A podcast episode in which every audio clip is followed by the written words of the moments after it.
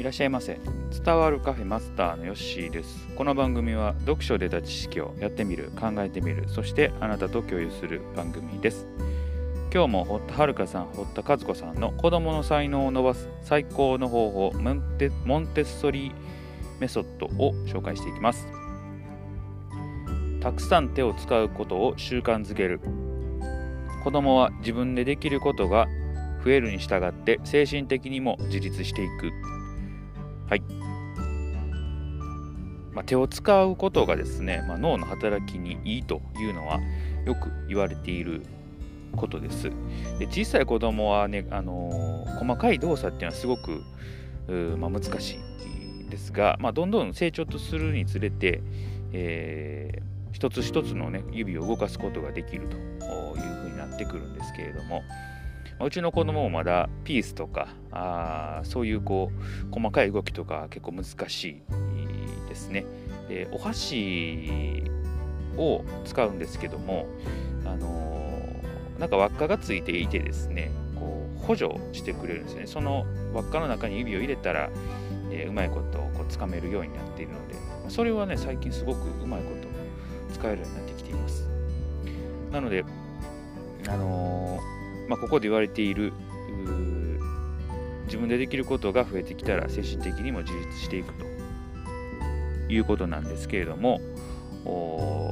まあ、そう書かれていますが全然、まあ、2歳とかあですけどもう精神状態はもうよう分かりませんね。急に怒ったりとか急に泣き出したりとかもういろいろですね、えーまあ、今朝も、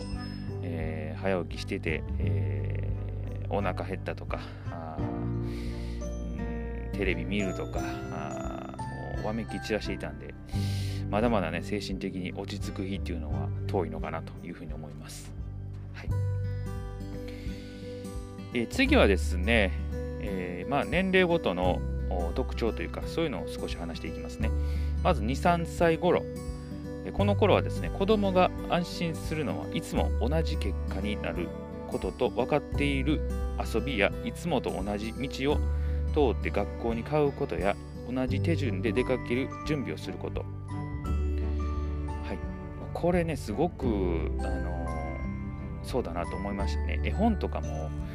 えー、同じ結果あ同じ話なのに何回も何回も読み直せと言うてきますし、えー、散歩とか行くとこの道がいいとかあ言うて結構だだんこねることがありますので同じやっぱりことを同じ結果っていうのは安心するのかなと思いますね。何回も同じ何、えー、て言うんですかね、えー、親がこうちょっとふざけたことをゲラゲラ笑ったりとか何回もやるって言いますのであまあなんかあるんでしょうね。子供ながらにね大人やとこ1回聞いたらもう満足しますけど、子供ってもう面白かったらもうそれを何十回もさせてくるんで、さすがにしんどくなったりしますけれどもね、まあ、ちょっと付き合うようにはしております。そして次、3歳から6歳頃、子供は手を使って学ぶと。芸術的センスや色彩感覚、音への鋭い感覚、微妙な違いのわかる、味、などはこの時期の経験によって育つということです。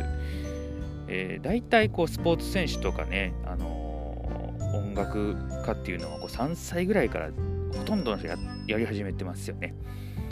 えー、結構大人になってからね、やり始めて成功するっていう人はごく稀。でも本当にこの幼い頃からこういう芸術とか運動とかそういうセンスはもう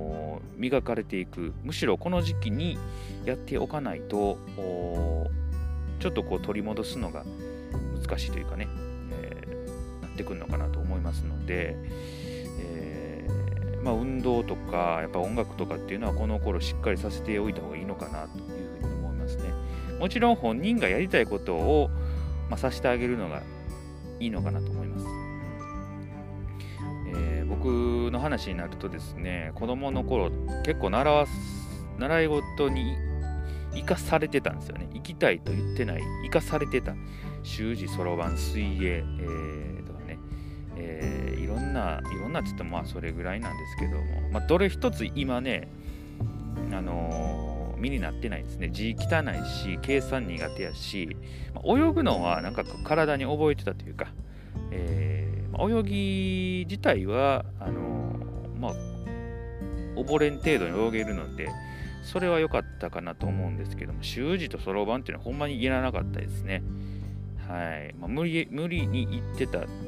ていう感じですし、えー、まあ、身にならなかったと言い切れますね。はい、ですので、やっぱり、あのー、まあ、この頃ってすごく大事なんですけれども、無理やりさせるのも良くないかなと。英語も、あのー、あんまり早い時期にさせるのは良くないと最近は言われてますので、えー、そういうのはね、親はちょっとこう知っといた方がいいかなと思いますね。はい、自分がさせたいというよりかやっぱり子供を主体に習い事をさせる、それが大事かなというふうに思います。はい、今日はこの3つ紹介いたしました。手をたくさん使うことということと、まあ、2、3歳頃の特徴、まあ、同じことを求めてくると。まあ、3から6歳は運動とか芸術のセンス、そういうことについてお話しいたしました。えー、ぜひともね、子供の気持ちを尊重する、そんな親でいていただきたいなというふうに思います。それでは今日はこれで終えておきます。またのご来店お待ちしております。